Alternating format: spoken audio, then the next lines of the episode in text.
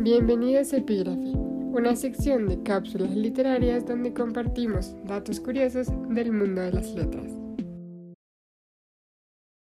Ya no es un secreto que el nombre Pablo Neruda es en realidad un seudónimo del nombre legal Ricardo Eliezer Neftalí Reyes Vaso Alto. Nuestro gran poeta chileno Pablo Neruda escogió este seudónimo, se dice, para disipar un poco el poco orgullo que tenía su padre de tener un hijo poeta. Así que cambiándose el nombre, como ya sabemos, el nombre es casi una manera de mostrar el ser.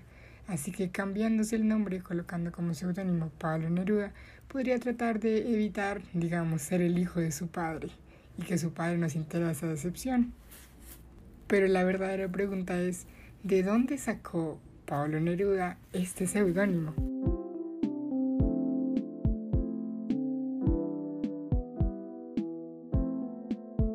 La verdad es que Neruda nunca aclaró bien el origen de este seudónimo, de este nombre artístico, pero bueno, hay muchísimas conjeturas. Les quiero contar específicamente dos que me parecieron súper curiosas. La primera, hay personas que dicen que escogió este nombre en honor al escritor checo Jan Neruda. Fue un poeta, un cuentista, dramaturgo y novelista checo que pues se dice que es uno de los principales representantes del realismo checo eh, e incluso introdujo el folletín y los libros de viaje como un género literario predominante en su obra. Pues dicen que Neruda leyó libros, cuentos de Ian Neruda y que eso fue lo que le causó como una, una gran impresión y por lo tanto utilizó eh, su seudónimo como un honor a Ian Neruda. Sin embargo, pues hay gente que desmiente esto diciendo que Jan publicó entre 1857 y 1883 y que en realidad sería muy poco probable que Pablo Neruda hubiese tenido acceso a este tipo de traducciones para 1921.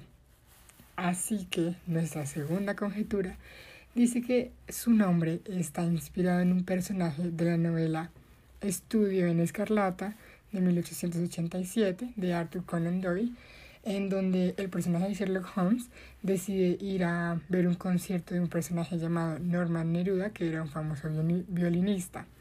Em, tenemos que Guillermina María Francisca Neruda está casada con el músico sueco Ludwig Norman, entonces ella se conoce como Wilma Norman Neruda.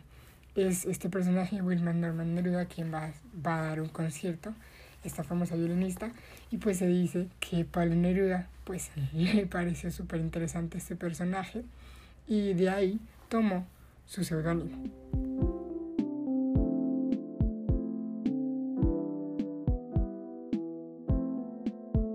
Pablo Neruda volvió el nombre Pablo Neruda, su nombre digamos verdadero, en 1946 se cambió el nombre a Pablo Neruda.